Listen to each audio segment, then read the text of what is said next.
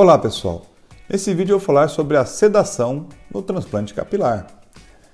Se esse tema te interessa, siga-me nas mídias sociais do Instagram, Facebook e também no Spotify e podcasts. Nesse vídeo eu vou falar sobre o tipo de sedação que a gente usa no transplante capilar.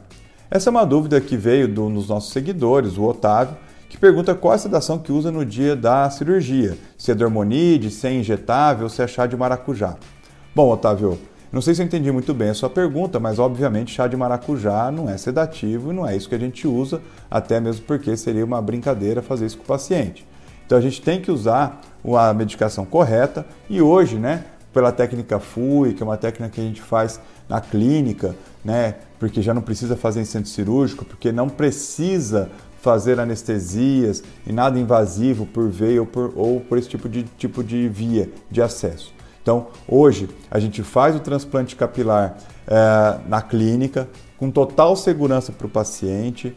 São medicações via oral, que é só para o paciente ficar mais relaxado, dormir um pouquinho, por causa da posição, é um tempo longo que ele fica ali na mesma posição, então para que ele possa dormir, relaxar tranquilamente. Como você mesmo disse, você está certo, Otávio, o Dormonide é sim uma das drogas de escolha, assim como também a gente usa o alprazolam, como a gente usa o zolpidem. Então, de acordo com cada tipo de paciente, que a gente na anamnese tem que perguntar se ele usa algum tipo de medicação para dormir já corriqueiro. Então, existe um blend aí que a gente pode usar de medicações que são é, sedativas, mas que não vai dar nenhum tipo de depressão respiratória. É, são medicações que a gente sabe controlar, de uso via oral, não vai nada pela veia, né? Então o paciente dorme, relaxa e quando ele chega mais final do transplante, ele já está desperto, vai embora para casa, sem nenhum tipo de, de, de, de, de estar dopado ou de qualquer risco para ele.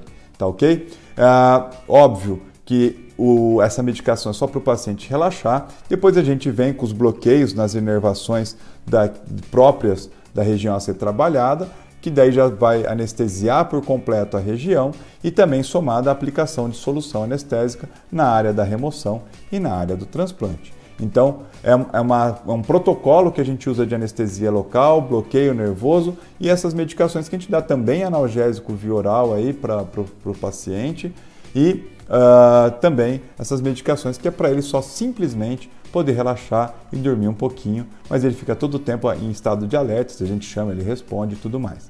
Tá bom? Otávio, espero ter respondido sua pergunta, assim como dos outros pessoal, do, assim como dos outros seguidores que sempre nos perguntam sobre a questão da sedação da anestesia para o transplante capilar. Primeiro, é muito seguro. Segundo, a maioria dos pacientes não tem qualquer restrição, então a gente consegue trabalhar muito bem e ajuda o paciente no conforto do procedimento, dando qualidade e principalmente segurança para o paciente. Um grande abraço, pessoal, e até o próximo. E marque seu amigo, que talvez seja interessante saber desse conteúdo. Até mais!